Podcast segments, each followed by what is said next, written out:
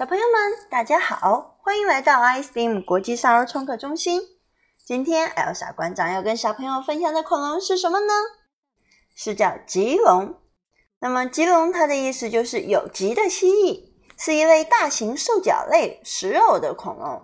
其中的亚种 A 级棘龙是目前已知最大的食肉恐龙，体长十二到二十米，臀高二百七十至四百厘米，体重四到二十六吨。哎呀，真的它太重了！生存于白垩纪的北非，约为一万一千四百万年前到六千五百万年前。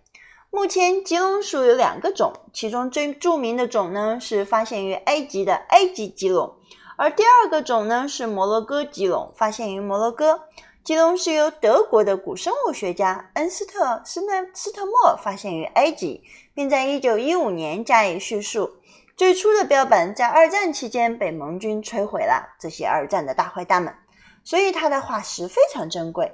棘龙的背部有明显的长棘，是由脊椎骨的神经棘延长而成，高度可达一点六米，正模最大的一根哦，都有我高了，我才一点六米，它的脊骨的神经棘就可以长这么长。